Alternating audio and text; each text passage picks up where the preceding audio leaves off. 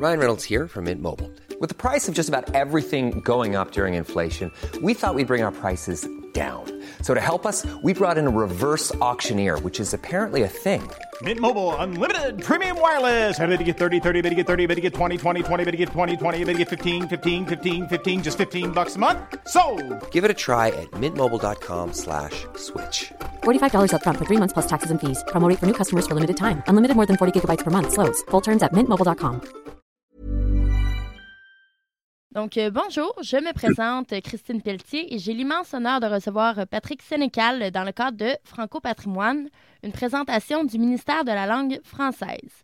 Bonjour, Monsieur Sénécal, comment vous allez? Bonjour, ça va bien, merci beaucoup. C'est un plaisir de vous recevoir. Euh, Monsieur Sénécal, vous êtes euh, romancier, scénariste, réalisateur et dramaturge. Vous êtes aussi originaire euh, de Drummondville. On vous qualifie souvent comme étant euh, le roi de l'horreur euh, québécois.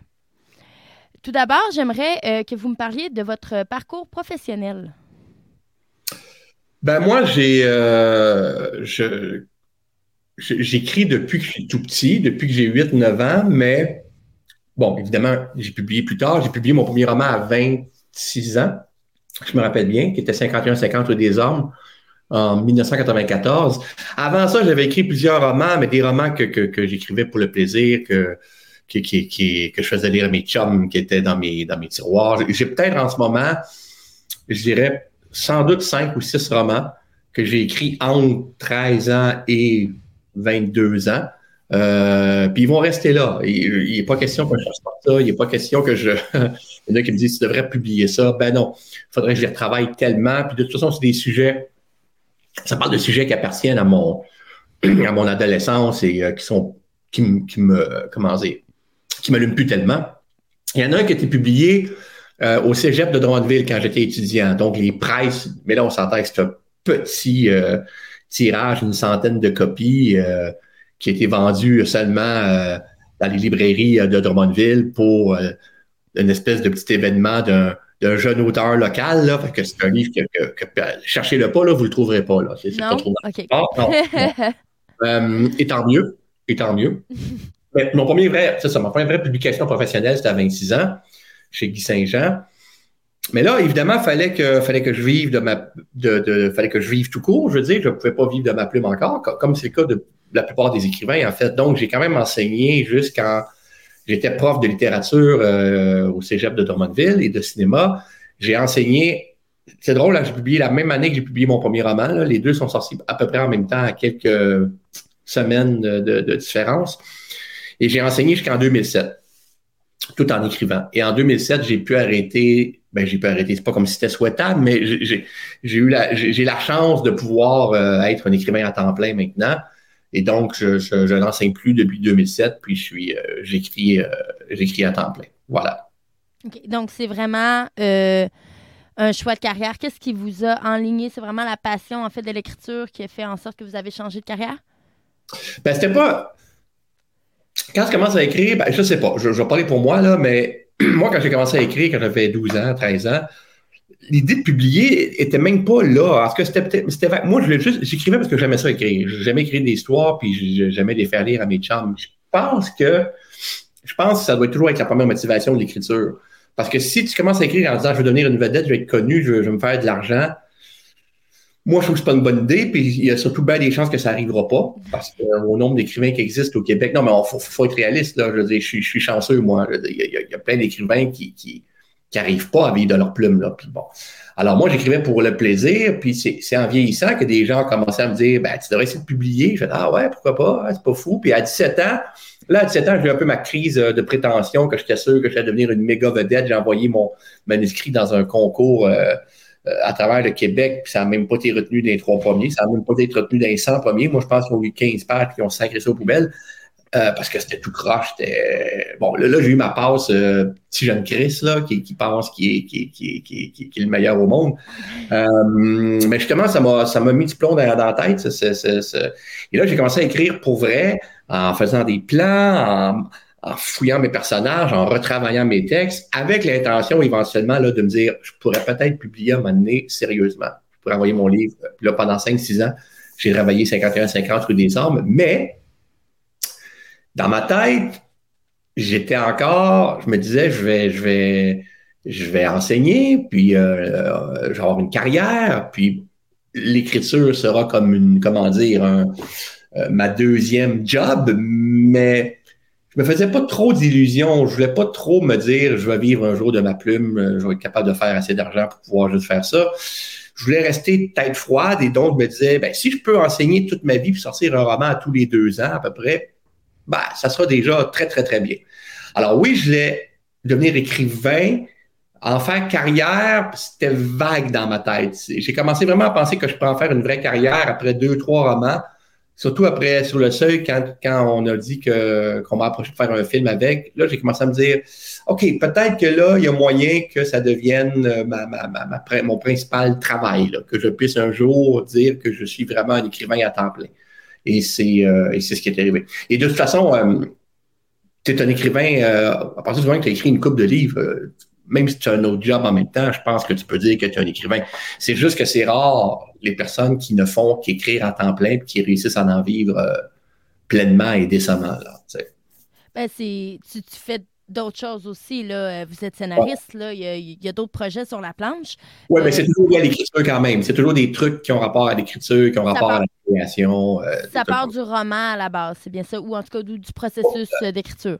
Oui, oui, oui. Tous les projets dans lesquels je suis impliqué, c'est, je suis là en tant que, c'est soit que j'écris des scénarios, c'est soit que j'écris des séries télé, c'est soit que j'écris des podcasts, c'est soit que j'écris des, euh, pas des podcasts, mais des balados plutôt. Euh, mais c'est tout de l'écriture. On fait affaire à moi toujours pour des projets d'écriture, effectivement. Parfait. Euh, vous aviez dit que vous aviez de la difficulté à vous structurer au début dans ce qu'étaient les, le, processus d'écriture du roman et autres. Euh, qu'est-ce qui vous a aidé à planifier, à vous organiser dans vos idées?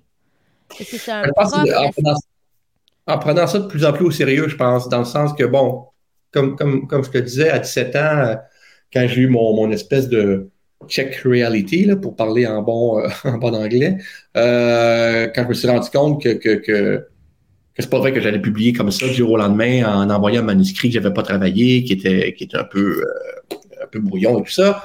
Là, je me suis mis à réfléchir à ça. Et l'autre événement aussi qui a fait que je me suis mis à prendre l'écriture plus au sérieux, à voir ça plus comme un travail global,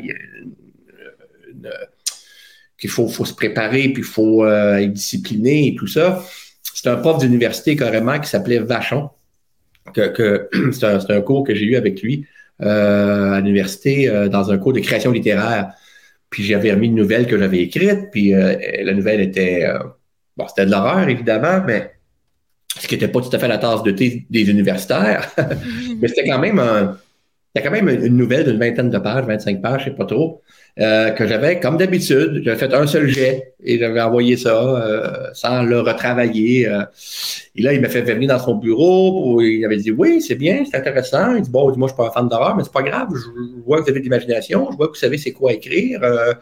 il dit Là, je vous ai donné B, B-, je pense. j'étais Ah, OK, j'étais content et un peu déçu parce que, bon, en général, mes, mes créations littéraires au cégep, j'avais des très bonnes notes. Parce que ce que je sens, là, c'est que c'est un premier jet, ça. Il dit, ah, c'est un, premier geste que vous avez fait là. J'ai dit, oui, euh, ça paraît tant que ça. Il dit, oui, oui, oui, ça paraît. Puis là, c'est ça que je veux vous, vous inciter à comprendre, retravailler. Là. Et là, je vous le remets. Là. Puis si vous le retravaillez, là, je, vais monter votre note, si je sens que vous le retravaillez comme il faut. Puis j'avais dit, est-ce que vous offrez ça à tous vos étudiants, euh, de retravailler leur texte comme ça? Puis il m'avait répondu, non, seulement aux écrivains. Il m'avait donné cette réponse-là. Seulement aux écrivains. J'ai dit, vous pensez que je suis un écrivain? Il dit, si vous travaillez, oui. Si vous travaillez. Là, vous avez du talent, mais là, maintenant, allez travailler. Puis j'avais pris le texte, puis j'étais retourné le, travailler. Puis au début, je savais pas comment faire ça. Comment, comment qu'on retravaille ça, un texte? Puis c'est en le lisant que je me suis rendu compte, ah ben oui, tiens, je pourrais améliorer ça. Ah, tiens, ça, il y a moyen. Et là, j'ai compris que c'était quoi le retravail, puis j'ai pris goût à ça. Maintenant, c'est l'étape que j'aime le mieux, c'est de, de retravailler mes, mes, mes, mes, manuscrits. Pour moi, ça, c'est le, le c'est rassurant faire ça. Tu pars sur une base qui existe déjà. Le premier jet, c'est tellement tough. Mais retravailler un texte, c'est un plaisir. Parce que je peux pas croire qu'il y a encore des écrivains qui ne retravaillent pas leur texte parce que je trouve que il se passe tellement de choses intéressantes à cette étape-là. Alors, c'est, ça qui m'a donné le goût de, de, me structurer plus, de me rendre compte que, ah, tiens, oui, quand on travaille un texte, et j'ai fait, après ça, j'ai, eu des 51-50 ou des armes, et là, j'ai fait un plan. Là. Je me suis vraiment fait un plan, très long plan, j'avais jamais fait ça. Chaque étape était prévue. Euh, c'est le moyen que je travaille toujours comme ça depuis ce temps-là. Je fais plus des plans aussi longs. Euh, mais je fais encore des plans. Et cela dit, je vais faire attention parce que je sais qu'il y a des écrivains qui font pas de plans. Je suis pas en train de dire que ma méthode est la seule bonne méthode. Là. Euh, je sais très bien, je connais des écrivains, des très bons écrivains qui font pas de plans, mais qui retravaillent beaucoup leur texte après, par exemple, parce que justement, euh, le plan est déjà une partie du travail. Puis moi, je fais des thrillers, je fais des, des, du suspense, je fais de l'horreur, je fais du c'est des, euh, des page turners que j'essaie de faire. Alors, la, structure est très importante. Faut, faut, c'est une mécanique qui est très, très, très huilée. Puis parce que je me vois mal commencer une histoire à suspense sans savoir où est-ce que je m'en vais. Euh, mais toutes les méthodes, toutes les méthodes se valent euh, tant que tu es bien dedans puis tu acceptes de retravailler ce que tu fais. Que, que diriez-vous aux gens qui disent que le français est une langue difficile? Je dirais qu'ils ont raison. c'est très difficile, le français. C'est très, très, très difficile. C'est une langue difficile et c'est une langue qui n'est pas toujours logique.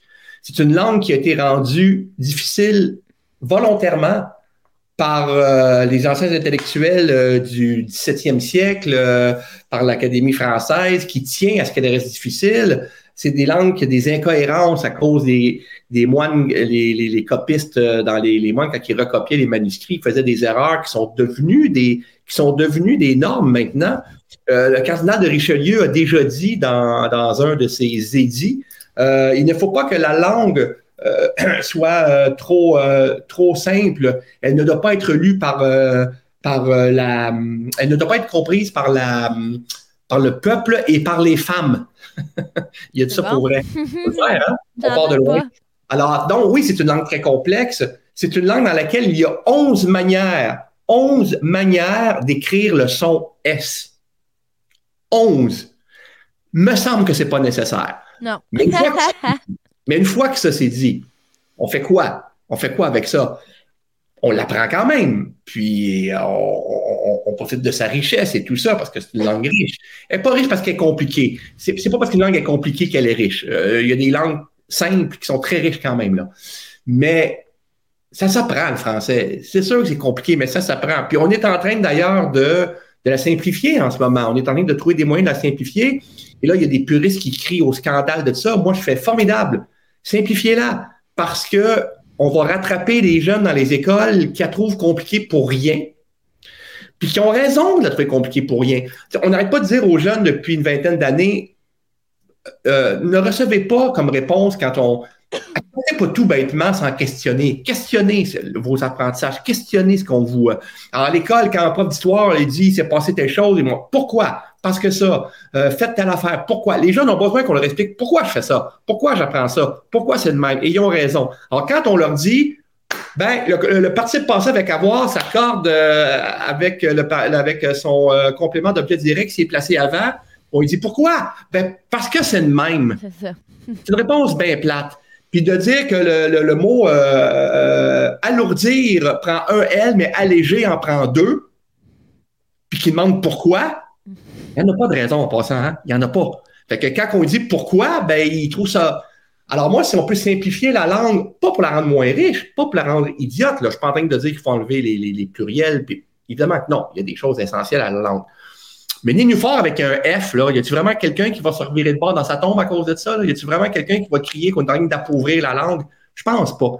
Et plus qu'elle va être simple, ben, plus qu'elle va être simple. Si elle est plus simple et plus logique, ben, on va, il y a plus de jeunes qui vont y adhérer, qui vont dire, OK, là, j'adhère à quelque chose que je me sens pas ainsi. Parce que c'est insultant à un moment d'apprendre des choses si difficiles de ne pas savoir pourquoi. Donc, moi, je suis pour qu'on la, qu'on la simplifie, mais cela dit, il faut la, il faut l'apprendre, il faut la contrôler parce que quand tu contrôles ta langue, quand tu parles bien ta langue, tu, contrôles tes idées, tu es capable de mettre en marche tes idées. Alors oui, je l'ai apprise ma langue, puis oui, j'ai trouvé ça difficile de l'apprendre, mais c'est mon outil premier, puis c'est ma force première. Je, suis sûr que je suis un citoyen euh, plus euh, aguerri, plus critique, moins euh, idiot de ce qui se passe autour de lui, moins naïf, parce que je, connais ma langue. Et ça, c'est vrai pour, dans tous les pays de toute façon. Donc, euh, selon vous, de décomplexifier la langue et bon, ces structures de phrases, là, ces conjugaisons, aideraient à protéger le français? Ouais, ben, je non, ou, je euh, Les structures de phrases, c'est- c'est ça, ça, ça- on n'a pas à simplifier ça ou non. Je veux dire, ça, ça se. Les exceptions, que je... Ah, la oui, grammaire? la gra- la- la- la- Il y, a- de la grammaire compliquée pour rien. Arrêtons de faire apprendre le subjonctif imparfait à des jeuens de 10 ans. C'est complètement ridicule. Ils n'emploieront jamais ça, ce, temps de verbe-là. Puis quand ils vont lire dans des romans, ils comprendront bien ce que ça veut dire de toute façon. Mais apprendre ça par cœur, je trouve ça tellement débile. Mais, mais oui, la décomplexifier, non pas l'appauvrir, effectivement. Je pense que ça y rendrait service. Euh, puis le vocabulaire, juste le vocabulaire, c'est-à-dire l'orthographe, je veux dire. Bon, c'est ça, l'orthographe. Il y, a, y a des mots qui s'écrivent de manière complexe pour des raisons inutiles. C'est- Et lâchez-moi que les racines euh, latines, grecques et tout ça, je veux dire, on s'en fout maintenant là, de, ces racines-là. Là, je veux dire, on veut-tu apprendre une langue? On veut-tu que nos jeunes qu'on apprennent une langue qu'ils sont capables d'apprendre sans, sans être découragés? Oui. Et je pense que c'est je pense que c'est possible sans, euh, l'appauvrir, en fait. Je. Mais là, évidemment, il faut quand même, il faut que ça demeure une langue. Sais, comme si on se met à simplifier les structures de phrases, là, on risque de l'appauvrir pour vrai, parce que je pense que les structures complexes qui doivent être complexes, parce que cette complexité-là met en lumière la, la, la, la, justement la complexité de la pensée aussi et de l'argumentation euh, qu'on veut faire. C'est comme là, je viens de faire une très longue phrase complexe mais qui, qui veut dire quelque chose, que chacune de ces structures a, a son idée. là. C'est pas. euh, mais il y a moyen d'écrire la longue phrase que je viens de dire, sûrement de façon plus simple dans l'orthographe même des mots, et ça va pas venir enlever de la richesse à la phrase que je viens de dire. Voilà. Euh, quelle importance le français a-t-il pour vous? Et est-ce que vous trouvez que le français est une part importante de la culture québécoise? La langue, la langue d'un peuple est toujours importante pour la culture. On n'y échappera pas, là. Je veux dire, tu peux pas, tu peux pas dire que pour toi, la culture de ton pays est importante, puis dire qu'en même temps, tu te fous de la langue de ce pays-là. C'est insensé. Je veux dire, tout passe par la langue. Toutes nos idées, nos, nos, nos, rêves, nos, nos aspirations, on les exprime à travers la langue.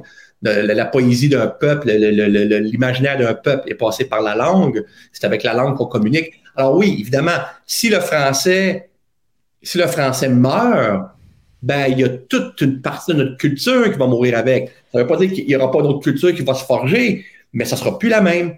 C'est, pas vrai qu'on va pouvoir garder la culture québécoise dans, dans tout ce qui est là d'authentiquement québécoise si le français meurt. C'est impossible. Puis quand je dis la, la culture québécoise, ça inclut la, la culture aussi euh, fusionnée avec d'autres cultures, euh, avec les, les nouveaux arrivants et tout ça. Donc, tout ça, pour moi, fait partie de la, la culture québécoise. Mais si la langue dans laquelle on transmet cette culture-là meurt, par la force des choses, il y a quelque chose qui va mourir de cette culture-là aussi. Est-ce Ah que oui. euh, vous croyez, ou du moins, moi, dans vos romans, euh, je trouve que vous personnalisez beaucoup. C'est ce, que, ce qui fait que vos romans sont personnalisés et ce qui font que euh, les Québécois se reconnaissent dedans, c'est que vous employez beaucoup euh, le jargon, Oui. vraiment la langue québécoise. Donc, Oui. ce qui a une importance pour vous, c'est vraiment le français québécois. Ça permet de nous personnifier, ça, nous, ça permet de nous identifier en tant que peuple. Êtes-vous d'accord avec moi? Tout à fait. Puis de toute façon, c'est, du français pareil. C'est juste que c'est, du français avec sa couleur québécoise. Je veux dire, euh, il y en a qui disent euh, les Français et les Québécois ne parlent pas la même langue. Mais non, c'est la même langue. Mais chaque langue a sa couleur, chaque langue a ses expressions, chaque langue a ses tournures. Mais c'est la même langue parce que c'est les mêmes règles. Si tu écris un texte euh, français ou si tu écris un texte euh, au Québec, tu vas suivre les mêmes règles de grammaire, les mêmes règles d'accord, les mêmes. Ah, c'est ça, euh, c'est le même, c'est les mêmes règles, c'est les mêmes contraintes et tout ça. Après ça, on a nos expressions, on a notre vocabulaire, on a nos tournures. Et moi, notre tournure québécoise, notre, notre- notre couleur québécoise, pour moi, c'est ça, c'est ça fait partie de la culture justement. C'est c'est- c'est ça qui fait que notre culture justement entre un Français et un Québécois vont parler ensemble, on va tout de suite voir la différence de leur culture à travers leur langue, même s'ils parlent la même langue. Mais juste à cause, et je parle pas juste de l'accent, là. Je parle des mots qu'ils vont employer, tout ça. Et moi, de, de- je sais que certains intellectuels ou certains puristes qui trouvent que la langue québécoise est un, est un, appauvri- un appauvrissement du français. Moi, je pense que non. Je pense que même en France, il y a des Français qui parlent un français tellement de jargon que oui, ils appauvrissent leur langue. Alors ici, c'est possible aussi, mais c'est pas vrai que tous les Français qui parlent, qui ont des expressions, euh, comment ils appellent ça, le, jargon français, là, le- du euh? Non, mais le joual, c'est nous autres. pas le joual, le, le verlan. Le, le, verlan, bon, des trucs comme ça, c'est pas vrai qu'ils qu qu approuveraient leur langue. Alors, c'est pas vrai ici que tous les gens qui parlent québécois avec des expressions québécoises euh, euh, approuveraient ce français. Euh, la preuve en est euh, des gars comme, euh, par exemple, Plume la Traverse, qui parle très, très québécois, mais qui, qui, a une maîtrise de la langue, ce gars-là, clair. Là. Je veux dire, si tu l'écoutes en entrevue, si tu, si tu lis ce qu'il écrit, ce gars-là, il maîtrise la langue. Ah oui, il parle en québécois, mais il fait pas de faute de français. Il fait pas de faute grave de français. Là. Il va faire des, il va utiliser des mots, euh, des, des, des, mélanges de des néologismes québécois, mais ça, c'est pas nécessairement des fautes. Même chose pour euh, Falardeau, le, le, feu Falardeau, qui est maintenant mort. Euh, lui aussi il parlait très, très québécois, mais il connaissait sa langue. Alors, je pense que tu peux te servir de la langue québécoise de façon fière, de façon euh, euh, qui est riche. C'est pas, c'est pas parce que tu sacres euh, que tu es quelqu'un qui parle mal. Les Français disent putain, merde, nom de Dieu, puis ça veut pas dire qu'ils, maîtrisent mal leur langue. Alors, pour moi, le, Québécois a, jamais été un enjeu dans mes romans. Mes, mes, mes, mes personnages, quand ils parlent, pour moi, ils parlent en québécois. C'est des Québécois, il n'y a pas de raison qu'ils ne parlent pas en québécois. Euh, mais quand, quand il y a de la narration dans mes romans, euh, ben là, pour moi, c'est important que ce soit un français plus neutre ou qui n'est pas, pas nécessairement un français de France, mais un français, un français de base, un, pas, un français normatif. Euh, parce que c'est pas là que la couleur va transparaître, surtout si c'est un narrateur euh, neutre, mais c'est plus dans le, les dialogues entre les personnages. Alors, euh, oui, ça, moi, je revendique ça. J'ai toujours revendiqué cette part, cette part québécoise-là dans, dans, dans, ma langue, dans mes romans et tout ça. Ouais. Je vous remercie beaucoup. Donc, on va faire une courte pause, puis on revient après le message publicitaire. Donc, nous sommes de retour dans Franco Patrimoine. Je suis accompagnée de M. Patrick Sénécal, auteur et écrivain euh, québécois. Donc, euh, Patrick, euh, pour la suite, j'aimerais connaître euh, vos inspirations. dans, le monde de la dans le monde de la littérature, pardonnez-moi, quel type de roman aimez-vous lire? Qu'est-ce qui vous a inspiré à écrire? Ben, c'est sûr qu'au départ, quand j'étais jeune, je lisais de l'horreur. Je lisais juste de l'horreur, du fantastique. Je lisais du genre, du Stephen King, du Edgar Allan Poe, du Lovecraft. Euh, euh, c'est ça, là. Je ne lisais que ça et euh, c'est ce qui m'a donné envie d'écrire ça.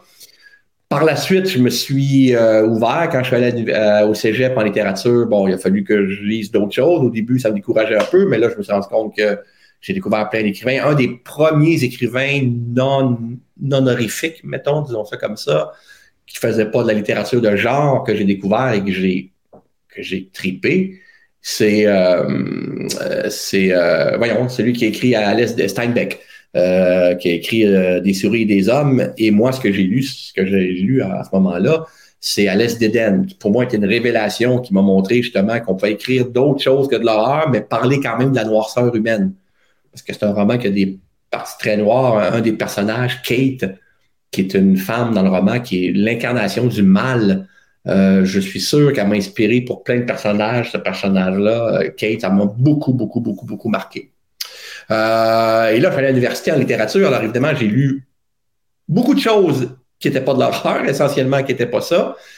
Et là, j'ai découvert que, en fait, ça m'a démontré que j'aimais pas juste l'horreur, que j'aimais la littérature, point, que je suis quelqu'un qui aime lire. Et aujourd'hui encore, ça m'arrive souvent de lire des classiques du 19e siècle, 18e siècle, parce que je suis quelqu'un qui aime découvrir des littératures de tous les pays, de, tout, de toutes les époques. Et ça, je pense que même quand tu écris de l'horreur, c'est une bonne chose. Peu importe ce que tu écris, de lire large, je pense que c'est un c'est un atout. Comme, comme un musicien, euh, les, les, bons musiciens, les bons, les bons joueurs de musique rock, euh, ils écoutent d'autres choses que du rock. Ils écoutent du jazz, ils écoutent du classique, ils écoutent... Euh, bon, je pense qu'il faut... quelqu'un, Mettons quelqu'un qui, qui fait du suspense, de l'horreur et qui ne lit que du suspense et de l'horreur, à mon avis, c'est une erreur parce qu'il va répéter tout ce qui se fait dans ce genre-là. Ça va devenir une écriture en base clos, puis il faut aller voir ce qui se fait ailleurs parce que moi, je pense que chaque forme d'art va te contaminer dans le bon sens, va faire de toi un meilleur artiste.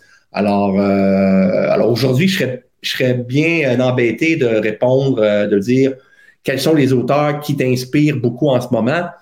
ça, ça peut changer. Je peux lire un roman puis faire oh wow ça j'ai aimé ça puis euh, j'imagine que ça va avoir un impact sur ce que je vais écrire plus tard. J'espère en tout cas.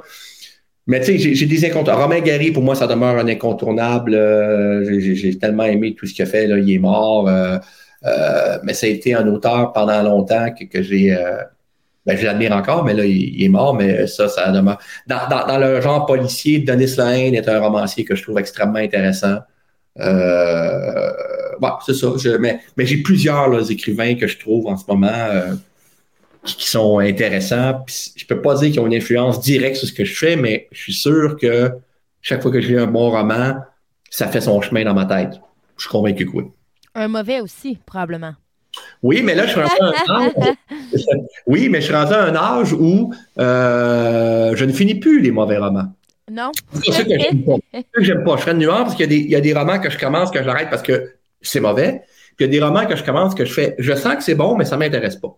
Et euh, ça, je, je, je, je, me fais maintenant un devoir de. Des fois, je manque mon coup, des fois, je passe tout droit, mais en général, après une cinquantaine de pages, quand je vois que ça me touche pas, j'arrête. Je suis trop. Je suis rendu à un âge. Euh, je suis trop vieux maintenant pour perdre du temps à lire des livres que j'aime pas. Euh, voilà, c'est ça. Parfait. Écrivain de 22 livres, est-ce que c'est bien ça, 22? Ouais, chose de même, là. Je perds le compte un peu, mais avec mes romans jeunesse, avec euh, les, les, petits projets que j'ai faits à gauche, à droite, ailleurs, que je suis à lire aussi. À lire, c'est mon éditeur. On doit être pas loin du 22, 21, là, on va être dans ce coin-là. Ouais. Parfait. Donc, si mon compte est bon, 22 livres. Avez-vous vu votre style littéraire et votre maîtrise français évoluer au cours des années? Ben, j'espère que oui. J'espère que oui. Je pense que tous les écrivains espèrent euh, évoluer. Euh, on ne veut pas réécrire le même roman tout le temps, même si, bon, il y a des théories littéraires là-dessus intéressantes qu'un écrivain réécrit toujours le même livre, même s'il s'en rend pas compte. Oui, bon, peut-être, mais au-delà de ça, euh, oui, on veut améliorer notre style, on veut, on veut s'améliorer, on veut s'étonner, on veut se surprendre. la langue aussi, j'espère que j'ai, j'espère que j'écris mieux, j'espère que j'ai plus de vocabulaire que quand j'avais 26 ans que quand, tu vois, ça, je pense que c'est une faute que je viens de faire d'ailleurs. J'en fais des fautes quand je parle encore. Hein. Quand compte, ça, c'est une faute que je fais tout le temps. Et, et, pourtant, quand j'entends d'autres personnes la dire, je me rends compte que c'est une faute. Quand on a fait ça, quand con. Ça se dit pas ça, quand. Euh, et moi, je l'ai fait, cette faute-là, et je l'écris, j'écrirai jamais ça. Puis si quelqu'un le dit, je vais l'entendre. Mais moi, je l'ai fait, je sais pas pourquoi. C'est bien fatigant. Mais bon, bref. Euh, petite parenthèse. Euh, alors oui, j'espère écrire mieux. J'espère avoir ce qu'on espère tout le temps, en fait, euh, ce qu'un écrivain espère toujours, c'est, c'est de se renouveler, c'est d'aller ailleurs, de s'étonner. Alors oui, ce que je fais est toujours sombre, mais sais, comme le, dernier roman que j'ai sorti, Résonance, c'était quand même beaucoup plus méta-littéraire que tout ce que j'ai fait avant. Le prochain que je suis en train de retravailler, justement, va être humoristique, mais ça va être de l'humour noir, évidemment. Évidemment, je pense pas que je vais faire une comédie romantique un jour. Là. À un moment donné, on a notre, on a notre imaginaire, on a notre, euh, on a notre couleur. Mais même à travers ton genre, ta couleur, je pense que tu dois explorer des choses, te mettre un peu en danger, entre guillemets.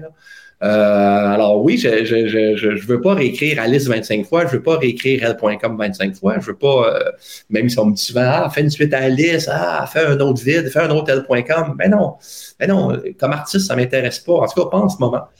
Alors oui, je, je, j'espère, j'espère que j'écris mieux, j'espère que je me renouvelle. Euh, puis c'est ce qui garde un écrivain, un artiste vivant, en fait, c'est sa capacité à se renouveler. Sinon, ça devient monotone. Et comme n'importe quel travail, la monotonie, euh, ça peut, c'est un, risque et c'est un, ça peut tuer, en fait, euh, symboliquement parlant.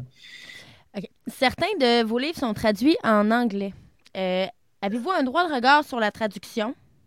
J'en ai eu un, ouais, j'en ai un ou deux traduits en anglais, mais euh, il se passe pas grand chose. c'est pas, euh, ça n'a pas été des immenses succès. Comme j'en ai traduit aussi en espagnol ou en, les traductions, c'est pas évident hein, avoir du succès en traduction parce qu'il faut que les gens là-bas parlent de toi. Euh, ça, c'est pas fait non plus. en anglais, j'aurais pu demander. j'ai pas, j'ai juste pas le goût. J'ai juste pas le goût de relire mon roman en anglais au complet. Premièrement, je serais pas assez bon je suis capable d'écouter des films en anglais, je suis capable de comprendre un film ou une série en anglais. Là. Des fois, je m'aide un peu en mettant des sous-titres, mais je suis capable de me débrouiller en anglais. Mais de lire un roman au complet en anglais, je pense que je pense que je, je ne je ne verrai pas les nuances assez de façon assez claire pour pouvoir avoir un jugement éclairé là-dessus.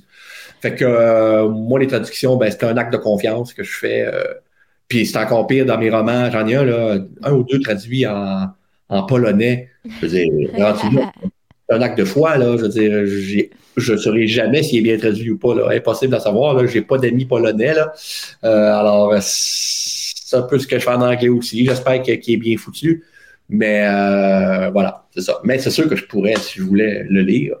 Je fais confiance. Je comprends tout à fait euh, que vous ne le lisiez pas au complet. Cependant, j'imagine que vous avez quand même feuilleté ou Oui. certains passages que vous avez Oui. euh, focalisé dessus.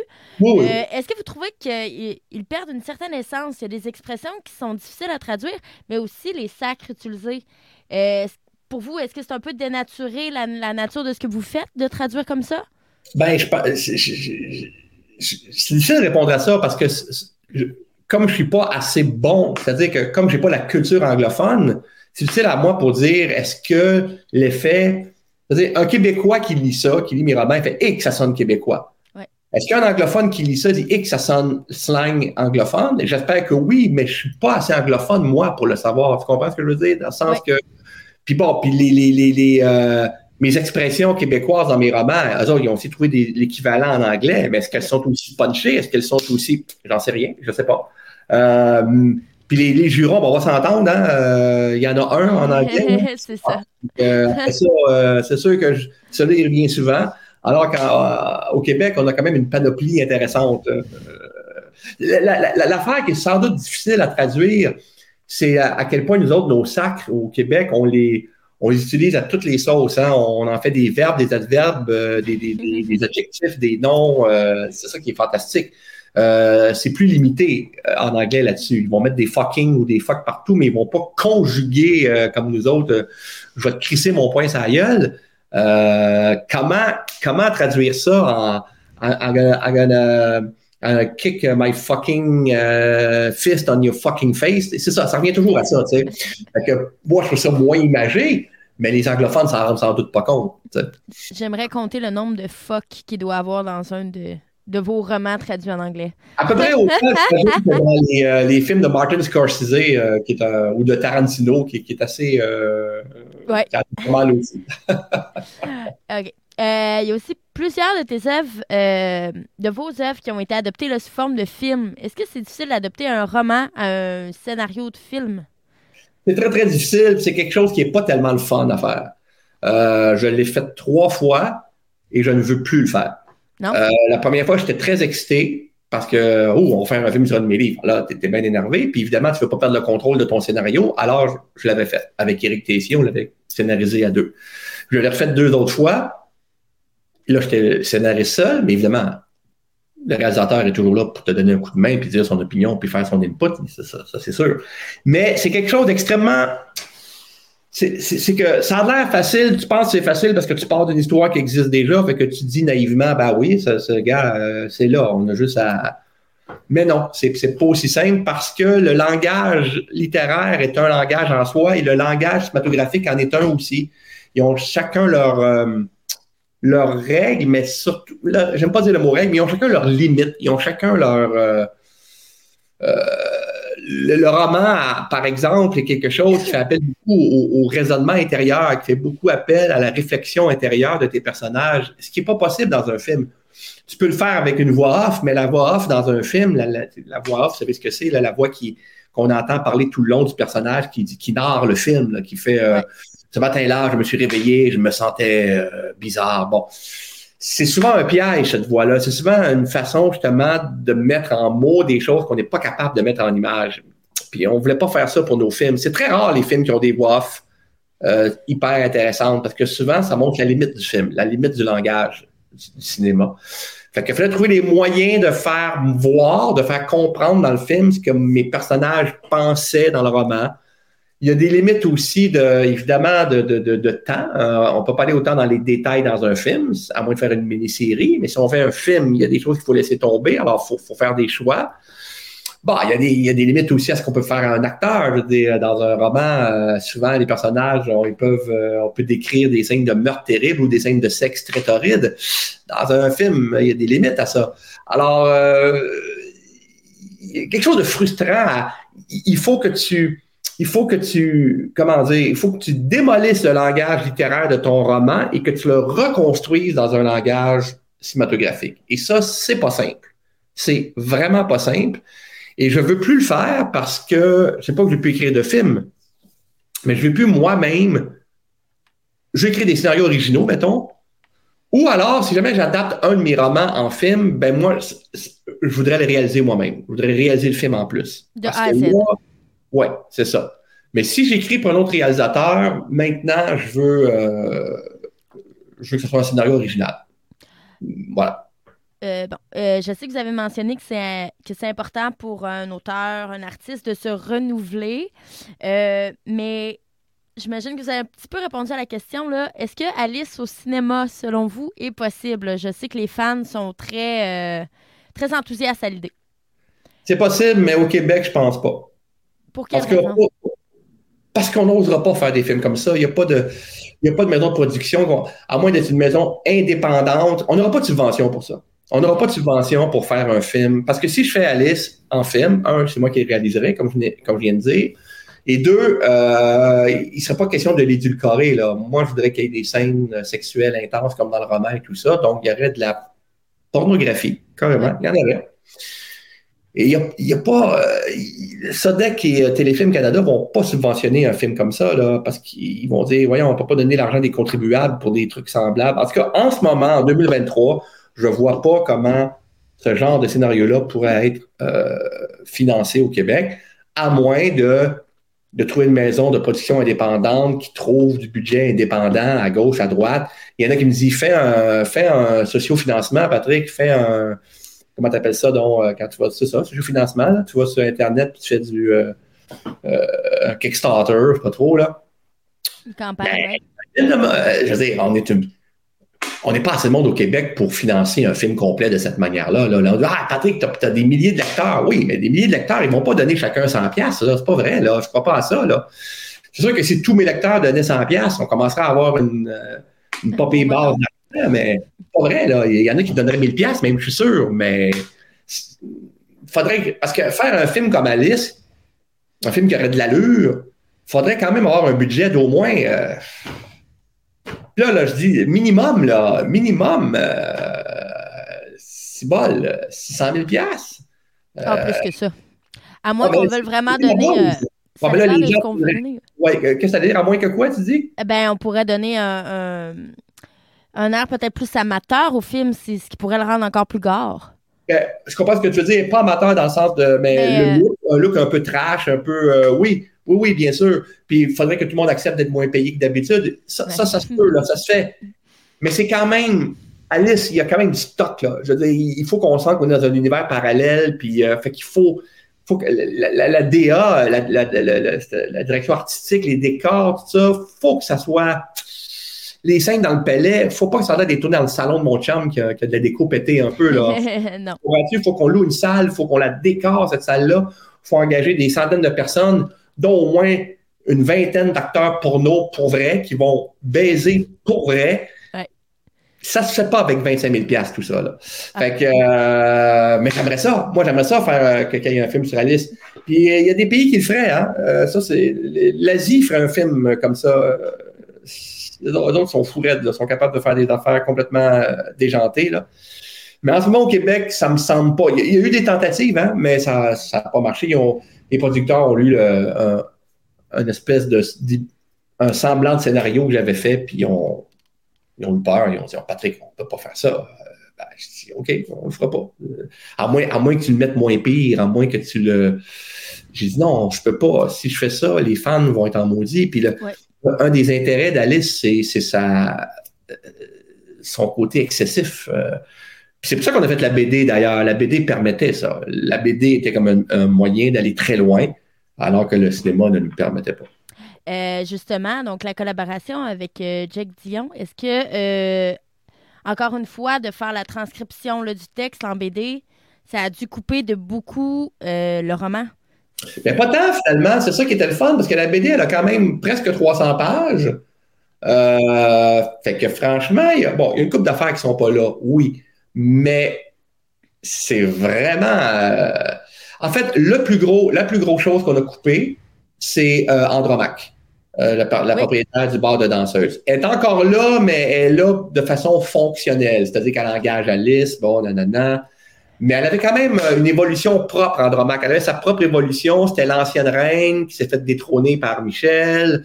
Euh, la relation avec son bébé qui n'était pas claire. c'était elle avait une courbe intéressante, elle était un peu en amour avec Alice, puis bon, etc. C'était intéressant, mais Jake me dit, Patrick, on ne pourra pas tout mettre, évidemment, sinon ça va avoir 500 pages. Puis si on fait une BD de 500 pages, il va falloir la vendre 60 pièces. Si on vend une BD 60 pièces au Québec, ça ne marchera pas. Elle était pas mal euh, dans ces prix-là, si je me souviens bien. Elle est 45, je pense, quelque chose de même. Là. Mais 60, en, haut de 50, psychologiquement, là, ça, il y a des études qui montrent que c'est ça. Euh, fait que je dis OK, puis là, il, ben, il, y a un personnage qu'on pourrait couper? Puis là, je dis, il est tabarnouche, un personnage qu'on coupe, ils sont tous fuckés, plus fun. Finalement, c'est Andromaque, parce qu'Andromaque, finalement, Alice peut avoir la même quête, même si Andromaque n'est pas là. Oui. Fait qu'on l'a coupé beaucoup. Elle est là, mais alors ça, c'est la grosse concession qu'on a faite. Euh, puis, euh, bon, il y a quelques scènes qui sont pas là, mais en, général, ça tient surtout à ça. Fait que c'est quand même, euh, il n'y a quand même pas eu trop de, de coupures, puis il n'y a pas eu de compromis euh, non plus côté censure. Bon, évidemment, on sait il y, a quand même des scènes qu'on s'est posé des questions. Jake, entre autres, me dit, moi, Patrick, la scène de viol à la fin, quand Alice se fait violer, il dit, il va falloir qu'on réfléchisse à comment on monte ça. Je me souviens d'avoir imaginé plus gore dans ma tête en lisant le roman que. C'est toujours plus gore dans notre tête. Dans notre tête, on imagine, c'est quoi nos limites personnelles. Dans un film ou une BD, tu ne peux pas faire ça parce que les limites personnelles ne sont pas les mêmes pour tout le monde. Alors, jusqu'où? Puis on est en 2023. Il faut faire attention, là, les agressions sexuelles, tout ça. Puis, je suis d'accord avec ça. Là. D'ailleurs, je me rappelle avoir été relire Alice en me disant Y a-t-il des choses que je regrette aujourd'hui Y a-t-il des choses que j'ai écrites là-dedans qu'aujourd'hui je ne réécrirai plus Puis non, je trouve que finalement, c'est. Euh, dans le roman La scène de viol, à la fin, oui, je la décris un peu, mais pas trop. C'est à, un moment donné, justement, Alice, Alice perd connaissance, puis je ne vais pas dans les détails. Puis euh, Jake a dit un peu la même chose. Il dit Moi, je veux pas montrer, je veux pas montrer sur deux pages Alice en train de se faire violer. Il dit Moi, je veux pas faire ça, ça m'intéresse pas, puis je veux pas non plus qu'on le risque de faire des dessins là-dessus, c'est de, comment dire, euh, rendre ça euh, beau, là, rendre ça excitant pour certaines personnes un peu fuckées. Là.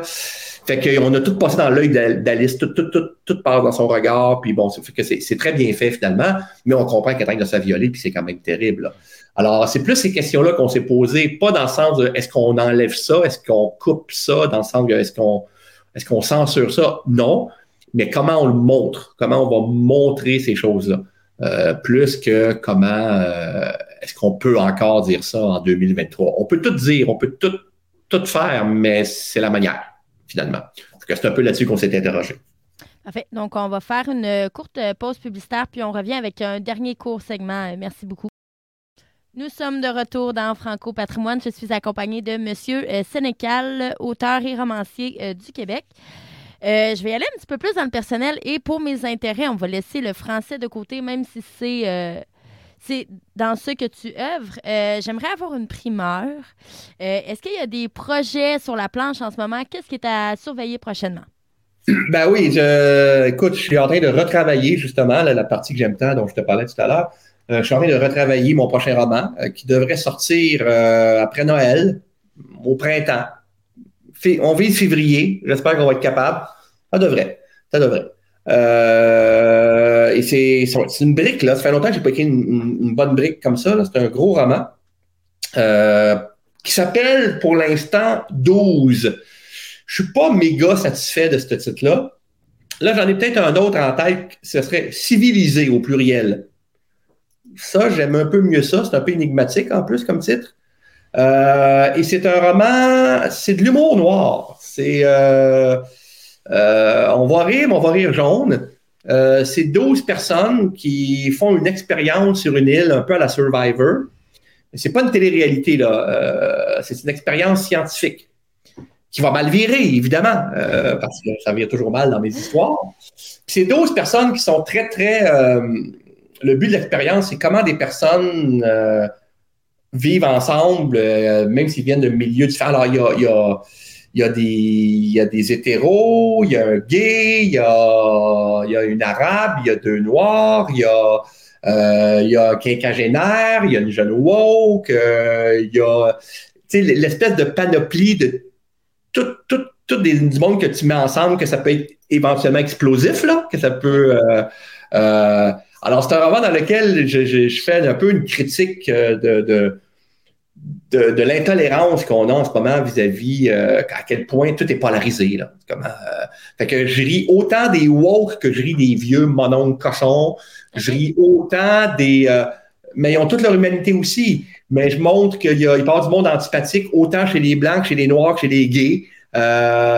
Personne n'est à l'abri, finalement, mais tout le monde a sa part d'humanité aussi. Fait que c'est un peu, c'est un peu ça que je veux faire à travers une histoire humoristique, mais qui a quand même des bouts très, très dramatiques, là. Je veux dire, euh, on va rire, mais il y a des bouts vraiment pas drôles. Euh, fait que c'est un trailer humoristique noir avec quelques scènes d'horreur parce que bon, il y, y, a des meurtres, mais euh, c'est pas un roman d'horreur. C'est un roman, c'est un thriller euh, humoristique noir. Je dirais ça comme ça. J'ai hâte d'avoir la réaction parce que justement, je, je personne n'est épargné. fait que je me dis, euh, tu sais, si quelqu'un me dit, ah, s'il y a un woke qui, me dit, hey, euh, tu ris des jeunes woke, m'a dit, oui, mais lui puis lui, là, je ris des, des, je ris des bonhommes aussi, là, je, je ris des vieux blancs euh, de 50 ans, là, qui sont convaincus de leur privilège, là. M'a dire, ouais, ben là, euh, tu ris de, tu ris de, de, de, de ce gay-là, ouais, mais je ris de cet hétérosexuel-là aussi je montre que justement, l'égalité, c'est qu'on peut rire de tout le monde, puis qu'on peut critiquer tout, mais qu'on peut, mais tout le monde a de l'humanité aussi. Tous ces personnages-là, on, on, on, va leur trouver, il y en a qu'on va haïr, mais j'espère que dans chacun d'eux, on va trouver une, une, une, une parcelle d'humanité quand même, malgré tout. Euh, même chez les pires d'entre eux. Mais il n'y en a Je... pas tant que les pires, mais il y en a une couple. OK, je comprends l'aspect euh, d'énonciation un petit peu là, euh, que tu souhaites faire par, euh, par le biais de ce livre-là. Est-ce qu'on va être dans le type d'humour qu'on avait dans Malphase un peu ou on est plus dans les jeux de mots comme dans Alice avec Bone and Chair? non, ça va ressembler plus à Malphase, mais sans son naturel. Malphase, il y avait du son naturel quand même. Mais, adoré Malphase, donc mais merci. je déjà vendu. Là. Merci. Il faut trouver ça dans le sens que c'est des personnages euh, un peu hauts en couleur, plus, plus réalistes que Malphase quand même. Oui. Plus réalistes, mais pas complètement, parce que les personnages sont tellement... Euh, des fois, ils disent des choses tellement énormes euh, que, que, que, tu dis, voyons, ça se peut pas.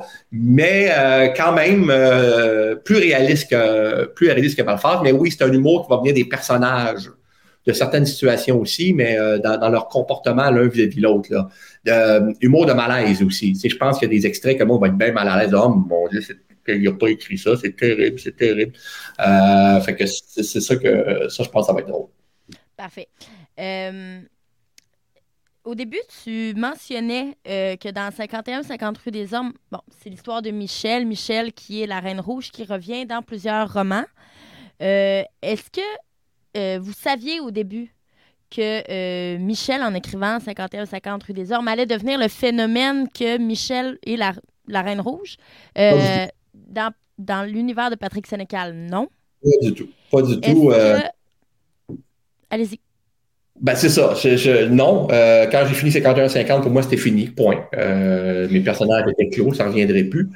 C'est quand j'ai fait Alice, quand j'ai écrit Alice, quelques années plus tard, que là, je cherchais des équivalents tu sais, j'aimais déjà Alice au Pays des Merveilles. La preuve, c'est que même dans 51-50, Michel a un poster de la, la, Reine Rouge. Elle s'est fait un poster de la Reine Rouge dans euh, 51-50. Donc, j'avais déjà une, un intérêt pour Alice au Pays des Merveilles. Et quand j'ai décidé de faire ma propre version d'Alice au Pays des Merveilles, je me suis, bon là, je cherchais des personnages, des équivalents. Bon, OK, le chat de Cheshire dans au Pays des Merveilles, ça va être un, OK, ça va être un junkie qui s'appelle Jess. Le verre à soie, ben, ça va être Verru. Euh, le, le, le, lièvre de Mars et le chapelier fou, ben, c'est cher et bon. bon. Et là, je me disais, bon, la reine, la reine de cœur, la reine de cœur dans les soupers des merveilles, que, comment qu'elle pourrait être dans mon histoire? Et là, j'ai pensé à Michel, je dis, ben, je l'ai, ma reine de cœur. Je l'ai déjà inventée il y a, il y a 5-6 ans, c'est Michel. Puis la reine rouge, ben, elle, elle a même eu l'expression la reine rouge, mais c'est la reine de cœur, c'est la même chose. Euh, je dis, ben, je l'ai. En plus, à la fin de 51-50, elle sauve est toujours vivante. ben, je vais en ramener dans la liste. Fait que c'est là que j'ai pensé à ramener Michel dans la liste. Puis après Alice, là, fait, j'avais pas encore prévu que ça reviendrait encore dans notre roman, mais à un moment donné, Michel réapparaît toujours. Et quand je pense au roman que je vais écrire, je pense jamais à Michel à ce moment-là. C'est pendant que je fais le plan souvent que qu'elle apparaît. Comme le roman fin, j'avais j'avais pensé à faire un roman sur un cirque ambulant, un cirque weird, un cirque où de, gens qui vont jusqu'au bout de leur pulsion, ta ta ta. Michel n'était pas là, là dans ma tête, là. Elle était pas là du tout là. Et là, c'est quand j'ai commencé à faire le plan de dire, bon, fais des personnages de ton cirque. J'ai fait ça, ça, ça, ça. Puis il m'en manquait un. Je voulais qu'il soit 7 ou 8. Là, je me rappelle plus. Là, je pensais à un autre personnage. OK, quelqu'un de fucké, là, je voulais qu'il il manquait une femme. Là. Je voulais qu'il y ait une femme de plus. Quelqu'un qui fuit quelque chose. Une femme qui est en crise existentielle. Et là, Michel est apparu.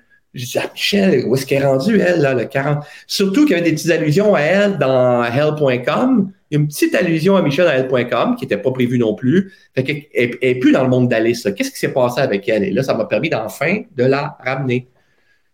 Comme dans un autre, de, un autre de mes romans, mais je ne vais pas dire lequel parce que c'est un gros, gros, gros punch quand elle est là, à la toute fin du roman, mais je pense que tu sais de quel, lequel je parle. À la fin du roman, complètement, elle apparaît puis ça laisse présager qu'il va y avoir une suite avec elle. Mais ça, c'était même pas prévu dans le plan, là. C'est pendant que j'écrivais le roman, c'est quand je suis arrivé à la fin que j'ai pensé, tiens, c'est Michel qui va apparaître à ce moment-là. Fait que euh, c'est pas un. J'ai pas un plan quinquennal avec Michel dans la tête, là. Je, peux pas te dire qu'est-ce qui va y arriver, quand et comment dans le prochain roman. Je sais pas c'est elle qui a mené ses invites dans ma tête en disant Puis, t'en luttes de moi? On peut peut-être faire quelque chose ensemble, ça peut être le fun. Quel euh, plaisir. c'est un personnage intéressant. C'est un personnage intéressant à explorer. Puis les fans, en plus, l'aiment beaucoup parce que c'est une espèce de badass, une femme badass, forte, qui a du caractère. C'est une maudite folle, elle est folle, elle est, complètement folle, elle est folle. En fait, elle n'est pas folle, mais elle est dangereuse. bon. Mais dans les dernières fois que je l'ai exploré, je l'ai humanisé un peu, tu sais, sa, crise de la quarantaine, enfin, c'était intéressant quand même à explorer. Fait que je sens, là, vieillit, là, quand elle va revenir, elle n'a pas pu être la Michelle de 20 ans, là. Il, va s'être passé des affaires dans sa tête, dans ses émotions, là, tout ça. Fait que ça, ça va être intéressant à, explorer. C'est super. Euh, est-ce que euh, il y a peut-être d'autres projets euh, sur lesquels vous planchez en ce moment que vous voulez nous faire part, pas nécessairement d'écriture, mais je crois qu'il y a des balados qui sont en cours. Vous oui. inviter les auditeurs à se rendre euh, vers certaines de vos œuvres? Oui, il y, a un balado que ben, il en existe déjà deux là, sur Radio-Canada Audio. Là. Euh, il y a déjà deux balados, un que j'ai écrit, un que j'ai supervisé. il y en a un qui s'appelle De Glace et l'autre s'appelle Echo. Ça, c'est facile à trouver sur les, les balados de Radio-Canada. C'est des trailers, mais en audio seulement. Euh, de glace, c'est Marie-Ève Bourassa qui l'a écrit, puis moi, j'ai comme été le superviseur euh, de, ce projet-là. Euh, il y a aussi, en ce moment, sur il y a une plateforme qui s'appelle Pavillon, pavillon.com ou pavillon.ca. c'est qu'il y a différents auteurs qui écrivent des trucs à chaque semaine ou à chaque deux semaines ou à chaque mois. Puis tu peux t'abonner à un de ces auteurs-là, puis à chaque, comme moi, moi, j'écris un texte à toutes les deux semaines là-dessus, depuis un an et demi à peu près. C'est un, roman que j'écris qui se suit à chaque deux semaines. Et euh, puis on peut, on peut acheter tous les, épisodes précédents pour moins cher que l'abonnement. Évidemment, ça coûte 4 piastres par mois en ce moment. on ne fera pas payer quelqu'un 75 piastres pour les tout qu'il y a avant. Il, y a, des prix euh, plus raisonnables. Puis c'est un roman, ça, s'appelle Autofiction. Et c'est comme je ris de l'autofiction. Mais c'est autofiction. Alors, ça me met en scène moi-même, comme écrivain, Patrick Sénécal, qui m'arrive plein d'affaires épouvantables dont un de mes personnages qui vient dans la réalité, mais je ne vous dis pas lequel, puis il va en avoir d'autres. Euh, puis on montre aussi d'où viennent mes influences dans 51-50 ou des hommes, comme si moi j'avais été moi-même kidnappé quand j'étais jeune aussi. Tout ça est vrai, il n'y a rien de vrai là-dedans. Mais je m'amuse avec euh, beaucoup avec ça. Ça aussi, il y a de l'humour, mais c'est un, un, suspense, c'est un thriller. Et surtout, c'est écrit d'une manière que je n'écris jamais, c'est que j'invente au fur et à mesure. Là, là le prochain épisode dans deux semaines, je ne sais pas ce qui va se passer là. Et ça, je n'écris jamais comme ça, là. Jamais. Fait que c'est à la fois angoissant et très intéressant parce que c'est comme un laboratoire. Ça m'oblige à écrire différemment que d'habitude. Fait que ça, c'est assez le fun. J'ai bien du fun à faire ça. Puis pour mes fans, pour mes, mes, lecteurs et lectrices qui connaissent beaucoup mes romans, ils vont avoir bien de fun parce qu'il y a plein, plein, plein de références justement à mes, euh, à mes autres romans. Alors ça, c'est sur pavillon.ca euh, ou .com. Quand même que je suis pas bon. C'est .com ou .ca, mais c'est pavillon. En tout cas, moi, ben, il y a, y a, d'autres auteurs intéressants aussi. Là.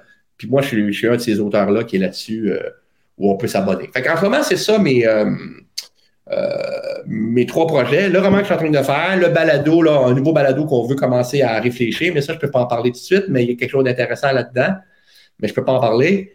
Et euh, ben, bon, mon affaire euh, autofiction qui, qui, se poursuit à chaque deux semaines.